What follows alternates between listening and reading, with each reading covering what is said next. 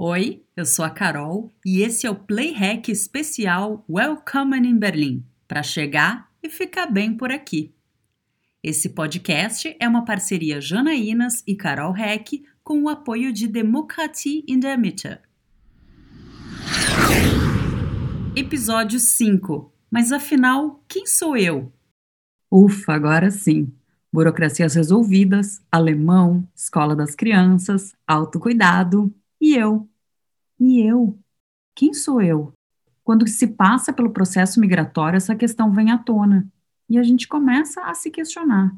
Será que eu ainda sou tão boa quanto eu fui na minha outra vida, aquela que eu deixei para trás quando eu resolvi sair do meu país de origem? Será que eu ainda dou conta de resolver as coisas sem parecer tão dependente dos outros, seja pela linguagem ou pelo aspecto financeiro ou emocional? Pois a Eveline Leandro, presidente da ONG Janaínas e idealizadora do programa Farolando, vai nos contar nesse último episódio do especial como a gente pode se reconhecer nesse processo. Na língua portuguesa, a gente tem uma vantagem em relação a outras línguas, como o inglês e o alemão. Além de ser uma língua bonita e tão difícil quanto o alemão para aprender, a gente tem dois verbos diferentes, que é o ser e o estar. E no alemão e no inglês é um só, uma coisa só, né? E eu gostaria de trazer essa questão para cá, porque nós todas somos alguma coisa. Nós somos mães, nós somos mulheres, nós somos profissionais, nós temos uma formação YX, então nós somos pedagogas, nós somos psicólogas, nós somos secretárias, nós somos cabeleireiras e nós estamos migrantes. É um estado, não é uma definição. O ser migrante ou estar migrante não deveria definir a gente. E uma coisa também que eu trago muito, que eu repito muito, é que nada é definitivo. Hoje, a gente não fala alemão. Amanhã, a gente vai falar. Hoje, a gente não entende a cultura alemã, talvez. Amanhã, nós vamos entender melhor. A cultura ela não é definitiva. O que era permitido na Alemanha 10, 15 anos atrás, hoje não é mais. Inclusive palavras que entraram em desuso, assim como em português. Em português a gente não fala mais bichinha. Aqui na Alemanha a gente também não fala mais bichinha. Então, a cultura é mutável. E nada é definitivo. Então, estágios, nós estamos passando por estágios migratórios, inclusive, de mudar de país, mudar de casa, mudar de emprego, mesmo dentro deste país novo, novo que a gente vive. Então, a gente passa por estágios migratórios. Então, estamos, nós não somos. Para a gente passar ou continuar nos sentindo pessoas, continuar nos sentindo indivíduos, nós não devemos permitir que a migração ou a imigração nos defina.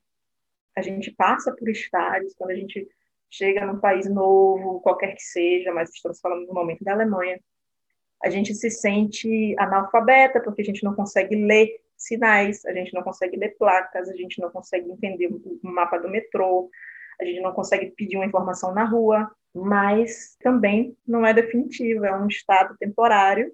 E isso a gente não deve esquecer, né? A gente não deveria esquecer que antes de sermos imigrantes, nós somos alguém. E esse alguém vale. Né? Esse alguém tem validade, tem conhecimento e tem competência. Né? Eu trago competências do Brasil, eu trago coisas do Brasil que um alemão não tem, e vice-versa, o alemão traz coisas que o brasileiro, a brasileira também não tem. E isso é importante a gente manter vivo na nossa consciência, de que nós estamos passando por estados e que o que nós somos é muito mais do que aquilo que a gente pensa que nos define. Uma outra coisa interessante nesse processo de, vamos dizer assim, recuperação da visibilidade, porque esse processo de se sentir invisível também é natural, né? Quem eu sou? Quem sou eu aqui nesse país novo? Não sou ninguém, eu não conheço ninguém eu não falo a língua. Então é normal, é natural. É um estágio em que você não deveria se sentir culpada por isso, né? Eu não preciso me sentir culpada de me sentir invisível neste momento.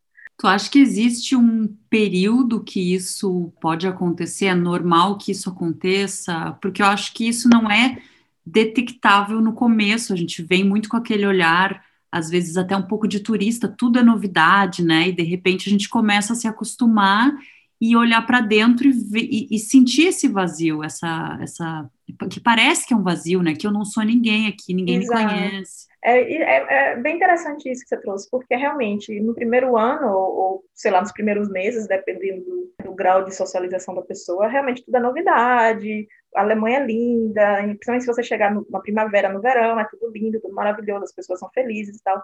Só que aí você começa a deixar de ver essa sociedade de fora e quer passar a fazer parte dessa sociedade. E aí vem as primeiras dificuldades, né? Não consigo me comunicar, ou do jeito como eu me comuniquei foi diferente, é, a pessoa não entendeu o que eu falei, eu passei por um processo, uma situação de discriminação, de xenofobia na rua, e aí a, a, realidade toma conta, a novidade passa a ser realidade, vamos dizer assim. E aí esse processo de você se sentir invisível, ou de você querer ser invisível para não passar mais por determinadas situações. Por exemplo, entrar na padaria, pedir um pão, a mulher não te entender e ainda ser agressiva com você, ainda ser mal educada. E é um processo também de entendimento. A mulher foi mal educada não foi porque você falou errado ou porque eu sou estrangeira ou porque eu sou diferente. Ela é mal educada porque ela é mal educada. Ela hum, amanheceu com o pé esquerdo, como o pessoal fala na Bahia, né? Acordou com o pé esquerdo. São processos de se reconhecer novamente como ser, como indivíduo, e sair desse processo de invisibilização, porque o sistema também invisibiliza a mulher como um todo. E o sistema invisibiliza também a mulher imigrante, principalmente muitas mulheres que vêm aqui com a família, acompanhando o marido por conta da profissão dele. Então, o processo de invisibilização ele começa no Brasil, vamos dizer assim, né? No sentido de que não fui eu que migrei, eu migrei junto com a minha família. Talvez aconteça isso para muitas mulheres, não todas necessariamente. E a dica que eu dou para deixar de se sentir invisível é exatamente preste atenção. Em que momento que eu me sinto invisível? O que é que me torna invisível aqui? Sou eu? É o outro? É a língua? É a falta de empregabilidade? O que é que me torna invisível? E o que é que eu posso fazer para evitar esse sentimento, para evitar que eu me torne ainda mais invisível? Pegando o exemplo da padaria. Entrei na padaria, fui comprar pão, a mulher não entendeu, me tratou mal. Trata mal de volta. Xingar em português. Porque é, é um processo também. É um processo de falar assim, eu não vou me deixar pagar por essa situação eu não vou me deixar ser agredida porque eu sou estrangeira ou porque eu não falei direito alemão. É que tem né? vezes que é muito difícil a gente se colocar nesse lugar de se empoderar justamente por todas essas coisas negativas que a gente é. vê, né? Por exemplo, tu falou que a gente começa a se apagar às vezes já no Brasil antes de vir para cá. Então imagina assim uma mulher que é mãe, que ela vem porque o, o companheiro vem para cá para trabalhar. Então a primeira pessoa que tem que estar tá bem aqui é o companheiro para trabalhar.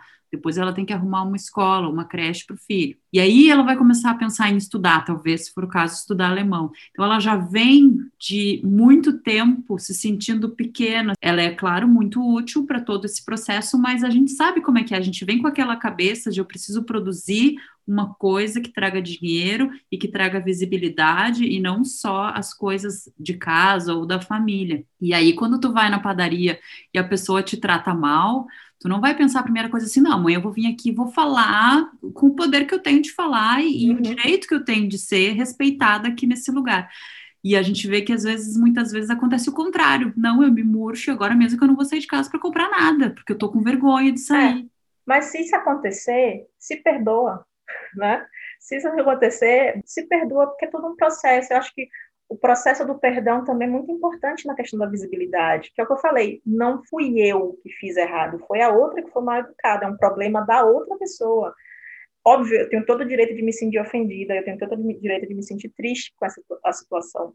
Mas se você não conseguiu reagir, como eu falei, xinga em português, se não saiu na hora, tudo bem, se perdoa, porque é um susto, é um trauma. Eu moro há 10 anos na Alemanha, eu passo por isso todo dia, todo dia não, mas muitas vezes, e às vezes eu não consigo reagir. Eu me lembro de um ano, um ano e meio atrás, meu marido, ele é alemão, ele foi praticamente atropelado por um ciclista. O ciclista xingou meu marido. E ele não teve reação, ele é alemão, ele não conseguiu reagir à agressão que ele sofreu. Eu falei assim, como assim você não xingou um cara de Ashlo? Ele falou assim, não, eu fiquei, eu, o susto foi tão grande, eu fiquei preocupado para ver se eu tinha quebrado alguma coisa. Então, assim, se nem um alemão nascido aqui, homem, branco, europeu, consegue reagir a outro homem branco europeu de cara, por que, que a gente tem que saber fazer isso? Não é uma regra, tipo, não é uma obrigação nossa sempre fazer isso. É um processo também. E a gente pode se perdoar. A gente tem que aprender, na verdade, a se perdoar. A gente tem que aprender a respeitar nossos momentos, porque, novamente, nada é definitivo. Hoje eu não posso, amanhã eu vou poder. Hoje eu não respondi, amanhã pode ser que eu responda. E também não, deixe, não internalizar isso demais. Ficou com raiva, se sentiu ofendida, escreve no papel. Não conseguiu responder como você gostaria, escreve no papel, desabafa com outra pessoa, conversa com alguém, mas não guarda isso também, né? Porque também é, é invisibilização isso, quando você reprime o que você está sentindo e você não fala, você se murcha, você, você guarda para si. E a ideia também não é essa. E uma coisa também importante é você reconhecer padrões. Como eu falei antes, o que, que me ofende, o que, que me torna invisível? Como eu posso combater esses padrões? É o não falar alemão que me torna invisível, que, que no meu caso me atinge pessoalmente. Vou fazer um curso. Vai demorar para eu falar alemão como eu gostaria? Vai, mas pelo menos você sabe que você está no caminho de. É a questão financeira que aperta? É um trabalho que você não tem? Não falar alemão te impede de arrumar um emprego? Tá. O que, que eu posso arrumar falando inglês? O que, que eu posso arrumar falando português? É só a questão financeira ou é a ocupação? É o estar me sentindo produtiva? Já pensou em escrever um, um blog? Já pensou em fazer um trabalho voluntário? Como é que eu posso trabalhar a minha imagem, a minha visibilidade para mim, não para o outro? Você não quer bater na mesa de um alemão e falar assim, eu estou aqui. Isso não é para o outro, é para você. É para você se olhar no espelho e você se reconhecer como pessoa novamente, como um ser, e não como um estado, não como um estar. Eu sou, eu sou Eveline, eu nasci no Brasil, vim do Brasil para cá com 28 anos, e eu sou uma mulher, eu sou uma pessoa, e eu tenho essa experiência, eu tenho essas competências. É um exercício interessante também, né? Você se olhar no espelho e você repetir tudo isso. E tentar trabalhar esses estados essas coisas que não necessariamente precisam ser definitivas. Essas são estratégias interessantes. E não se, não se deixar ser mais invisibilizada do que já somos por sermos mulheres e estarmos imigrantes. Mesmo que o título de imigrante permaneça na nossa vida, enquanto morarmos na Alemanha, mas é uma coisa que eu aprendi também num workshop do De Todas para Todas, um workshop da Mariela Georg, que ela me pediu ajuda para traduzir esses termos e eu não consegui, que é o Fremdbezeichnung und Selbstbezeichnung, que é o, a definição através do outro e a definição por mim mesma. Então, a, a, em primeiro lugar, eu me defino. Eu sou a pessoa que defino quem eu sou. O que o outro fala de mim, como o outro me descreve, não me interessa. Porque se não é comigo, não é para mim. Se não foi discutido comigo, não me diz respeito. É você que está me definindo desse jeito. Eu me defino de outra forma. Eu sou a mulher brasileira que desenvolve projetos na Alemanha de participação social. Pronto. Isso é o que me define hoje. Eu sou a mentora, gestora de projetos. Então, é importante que a gente saiba como a gente quer ser vista, como a gente quer se definir, para que o outro também enxergue a gente desse jeito. Ou para que, se o outro te dê uma definição diferente daquela que é a sua própria, você fale, não, assim não. Eu não sou a refugiada, eu não sou a imigrante. Antes disso, eu sou uma mulher que tem essa formação, que traz essa experiência que você não tem. Eu sou mais do que você pensa que eu sou. É difícil a gente se dar conta de todas essas qualidades e qualificações que a gente traz de casa, que a gente é e que a gente conquistou, né? Porque a gente se sente aqui muito invisível por todas essas razões que tu já deu. Somos mulheres, não havíamos, né, até então morado aqui, não dominamos a língua, então a gente vai se sentindo cada vez menor e invisível. As pessoas não é. me olham, ou olham com aquele olhar muito, hum, teu marido, aqui me perguntaram várias vezes, teu marido é alemão? Como querendo dizer assim, tu arrumou um alemão para vir para cá? Ou tu tem uma, uma cidadania alemã para vir para cá? Parece que a gente está querendo se aproveitar, às vezes, de alguma coisa. Ou como se a gente tivesse pedido autorização para estar aqui. É, mais ou menos isso, sabe? E aí não sei se a autorização é por meio de um casamento ou por meio de um, de um parente muito antigo que foi para o Brasil e agora eu me sinto no direito de, né? Às vezes tem alguns que olham para a gente com esse olhar de, mas o que que tu está fazendo aqui? Ah, mas tu, é, tu veio só acompanhando, como se não tivesse direito de estar tá aqui, como se não Ex pudesse. Exatamente. Né? Essa é, é, o que eu falei da invisibilização, que já começa às vezes lá, porque você vem como acompanhante, estatisticamente falando, né? Não precisa ser assim essas mulheres que elas vêm acompanhando família, elas são produtos da migração de outra pessoa. Ela não migrou, ela é produto da migração do outro. Então é um papel, vamos dizer assim, é uma dificuldade ou um obstáculo a mais para conseguir essa visibilidade, porque eu não sou, eu não sou produto da migração do meu marido. Meu marido é alemão, ele quis voltar para a Alemanha. Eu decidi conscientemente vir para a Alemanha. Eu não sou produto dele. Inclusive, ele só voltou porque eu disse que eu viria, senão ele teria ficado no Brasil, ralando lá, do jeito como ele estava ralando.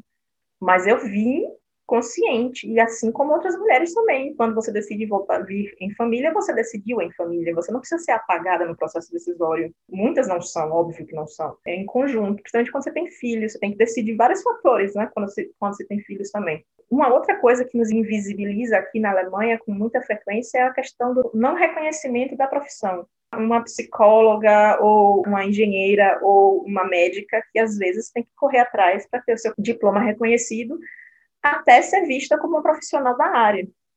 E isso é complicado. A burocracia alemã a gente conhece. Mas a gente também não precisa atrelar a visibilidade à profissão. Ou assumir isso como uma motivação para correr atrás do reconhecimento do diploma e falar assim: olha aqui, ó, não é documento que vocês querem, toma aqui a carteirada na cara de vocês. Ou encontrar outros mecanismos de visibilidade. Eu sou médica, não posso atuar como médica no hospital, mas talvez também eu sempre quis aprender a pintar, eu sempre quis dar aula de neurolinguística, ou, ou curso de neurolinguística, ou eu sempre quis ir por esse caminho. Então, enquanto um diploma está sendo reconhecido, eu posso seguir um outro caminhar também, mas que esse caminhar seja consciente e seja meu. É fazer um trabalho voluntário, é trabalhar com mulheres, fazer seu próprio projeto, desenvolver seu próprio projeto, ou escrever um livro.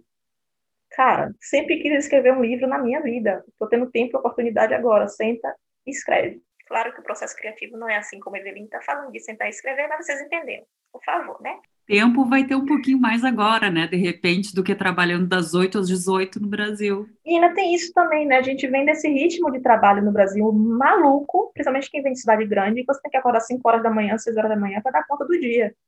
E aqui você não tem isso. Não precisa ter isso. E é um outro baque também, né? Porque daí tu acaba te sentindo um pouco inútil, vamos dizer assim. É. Mas assim, eu fazia muita coisa lá. E às vezes tu não fazia nada para ti também. Tu estava trabalhando ali naquele tempo todo para enriquecer outra pessoa. Exato. E é uma coisa que eu aprendi também recentemente, um termo que eu aprendi recentemente.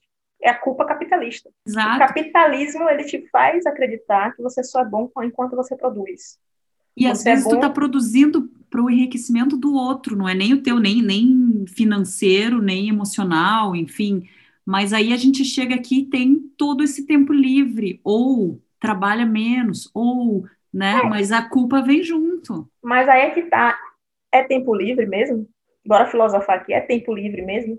Quando eu tomo esse tempo para entender a cultura nova que eu, em que eu estou vivendo, quando eu tomo esse tempo para entender os processos pelos quais de migração pelos quais eu estou passando, quando eu tomo esse tempo para escrever sobre isso, para desabafar sobre isso com alguém, para fazer aquela terapia que eu nunca tinha feito, que eu nunca tive tempo de fazer, ou quando eu tomo esse tempo para assistir uma televisão, para assistir, eu assisti Bob Esponja, para assistir Bob Esponja, porque eu preciso entender, eu preciso ouvir o alemão, eu preciso me acostumar com o som da língua é tempo livre. Mas aí é que tá, o problema é tu ter que reprogramar o teu cérebro para entender que isso tu também tá trabalhando, tu tá te acostumando, o teu Exato. ouvido com aquela nova língua, mas até a gente ter esse tempo de entender, é, eu passei por isso e ouvi várias mulheres também, tipo, eu fiquei durante, sei lá, seis meses, um ano sentada no sofá e tu pensa que tu não tá fazendo nada, que tu não tá produzindo, na produzindo nada, sabe? Então isso é uma coisa que às vezes faz com que a gente se sinta invisível. Exato, é o, é o repensar, é o refletir e o reorganizar, né? É você perceber que se dar o direito. É claro que é um processo longo, não acontece do dia para a noite. E tá tudo bem se eu passei seis meses no sofá, tá tudo bem se foram dois anos, porque cada um também tem sua velocidade, tá? cada um tem seu ritmo, tem suas dificuldades. Às vezes a criança chegou aqui com uma criança de dois, três anos que não achou kindergarten, não achou quita para ela. A criança ficou em casa, sabe? Tem todo um processo. É o se olhar, né? De novo, é o se olhar, é o se perceber e falar assim, ok, me perdoo, todo o meu processo, eu estou respeitando o meu ritmo, eu estou respeitando minha vida. Quando eu falo assim, do ser, do estar e do que nada é definitivo, é também porque esse processo de se tornar visível novamente é um processo. Eu não vou botar a mão na cintura, bater o pé no chão e virei visível. Não é isso, né? E, mas são minúsculas. Eu estou relembrando aqui que num outro podcast eu falei do. A gente brincou sobre a, a velocidade do supermercado.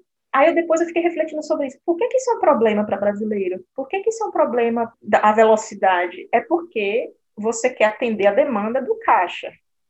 Mas a gente já experimentou parar e fazer na nossa velocidade. Aí vão te xingar. Problema dele. Eu fiz isso uma vez na DM. Eu entrei na, na drogaria aqui e eu tava com a mão cheia de coisa.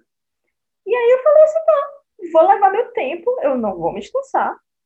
Ninguém me xingou.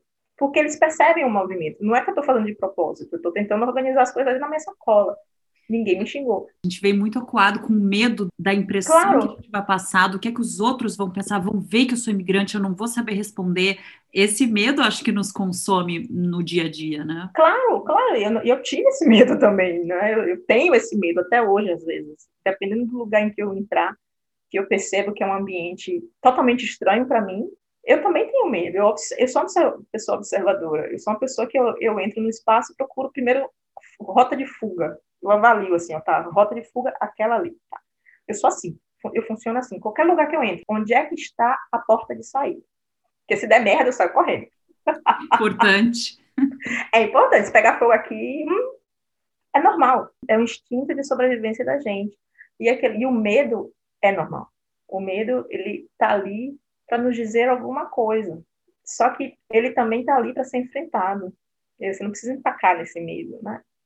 Mas não precisa ser no momento, não precisa ser naquele momento, não precisa ser na, você não precisa se exigir de funcionar para funcionar o tempo todo. Você pode, você pode funcionar hoje, amanhã não. Como foi que eu falei naquele outro podcast que eu fiz com você, né? Seja um vagalume, não precisa, não precisa brilhar o tempo todo. Respeita quando você não estiver brilhando. Recente, entrei para comprar um cigarro para meu marido, na, na rua e falou: ah, compra um cigarro para mim. E eu não sei comprar cigarro porque eu não fumo, então a mulher foi uma, comigo, uma vaca. Eu também não fumo, eu também não sei. Eu saí de lá me sentindo cocô da mosca, do cocô do cavalo do bandido. Porque nesse dia eu também não estava bem comigo. Em outro dia eu ia olhar para ela e falar assim: eu também não, mas eu estou pagando, eu estou comprando. Tipo assim, né? Me, me, me passe a mercadoria que eu quero. E depois eu me perdoei. Eu falei assim: ah, eu, eu já estava chateada, estressada com outra coisa. Tá, tá bom, tudo bem. Dez anos depois eu estou levando comida de, de alemão paciência. Teria levado no Brasil também. Tipo, quantas vezes a gente levou comida no Brasil? Tipo, né? Comida é creu. Né? É, é, o tipo de comparação que a gente não faz, né? Porque a gente pensa, no Brasil você me defendeu, poderia xingar, mas às vezes a gente leva xingamentos para casa às e fica pensando, não... né? Pois aí, mas às vezes no Brasil a gente também não pode xingar de volta. Você vai numa repartição pública que está precisando de um documento autenticado num cartório, você não xinga a mulher do cartório, porque senão ela não te dá o documento autenticado, você fica quieto na sua, bota o rabo entre as pernas e vai embora. É, e mas tá... a gente não se sente assim, né? Claro, claro. Então né? tem é essa culpa que vem aqui são outros fatores. Né? Óbvio, no Brasil você levou aquela, aquele creu da mulher da, da, do cartório, então ok. Aqui não, aqui, ah, é porque eu sou migrante, ah, é porque eu não sei falar alemão, ah, é porque eu não estou integrada, ah, é porque eu não entendi a cultura, não entendi o que ela falou, e aí, aí começa. Você acumula coisas na sua, na, no seu consciente, no subconsciente, de culpa, de culpa e de culpa. Quando, na verdade, o problema está na outra pessoa. Né? O problema não está em você. E, de novo, é passageiro, não é definitivo. Amanhã vai ser diferente. Amanhã você vai chegar lá e botar o dedo na cara da mulher e falar assim: olha, eu quero meus direitos. Se vai demorar dois, três, quatro anos, é outra história. Né? Comigo demorou um pouquinho também. Mas não é impossível, assim como aprender alemão, né? Não é. E às vezes, essa, às, às vezes essa postura corporal. Não falo alemão, mas a minha postura, o meu ombro está ereto, eu estou com a coluna ereta, eu estou entrando de forma consciente no espaço. vão me ver sim. E isso, essa altivez, que às vezes, que é outra coisa também que na Alemanha eu aprendi. Altivez, ou consciência, ou autoestima, não é arrogância e não é metidez. No Brasil, a gente é taxada de arrogante, a gente é taxada de metida, quando a gente entra num espaço consciente da nossa presença. Aqui na Alemanha, você vê mulheres entrando dessa forma em qualquer lugar, você vê homens entrando em qualquer lugar. E não é arrogância para eles. Muitas vezes também, o alemão, que é uma coisa que eu aprendi, principalmente o berlinense, ele adora provocar isso em você. Ele quer ver quem está por trás dessa máscara de, de vulnerabilidade. E às vezes ele cutuca só para receber uma resposta atravessada. Depois que você dá essa resposta atravessada, ele passa a te ver diferente também, porque o, o alemão ele tem um pouco disso, territorial mesmo né? De você chegar no espaço e você defender seu território, de, de coisa. E uma outra coisa que eu queria falar em relação ao alemão é que não precisa esperar para falar alemão perfeito para se sentir visível. Porque a gente está, principalmente em Berlim, se a gente vai falando de Berlim, a gente mora numa cidade multicultural. No meu bairro, eu escuto muito mais turco e árabe do que alemão. Se eu vou em Prenzlauer Berg, eu escuto muito mais inglês do que alemão nas ruas é uma outra, uma outra forma também de você falar assim, olha, é, eu não consigo falar alemão se eu falo inglês. Aí a pessoa fala assim, ah, não, o problema é você que não fala inglês, que não fala outra língua. Eu falo espanhol, você fala espanhol? Não, o problema é seu que você não fala espanhol. Eu estou tentando me comunicar. O não saber alemão é temporário. Então, assim, é essa coisa de você, o ser também, do que você sabe, do que você traz consigo, que tem valor. Eu falo, sei lá, eu não, mas outra pessoa pode falar três, quatro, cinco línguas. O alemão é a sexta ou a quinta língua que vai se aprender, né? E aí é valorizar isso. Eu conheci recentemente uma pessoa que falou, recentemente não, conheço há mais tempo. Ela fala assim: "Ah, eu fui alfabetizada em espanhol". Eu fui: "E por que que você não fala essas coisas? Por que que você não diz assim, gente, eu falo isso, eu sou isso, né? Eu trago isso". Valorizar essas coisas, porque não é todo mundo que mora no Brasil e é alfabetizado em espanhol, né? Ou não é todo mundo, não é todo, é todo mundo que tem um doutorado, chega aqui com doutorado, aí não bota, e aí ele não aprende, não sabe que na Alemanha, título de doutorado entra na carteira de identidade.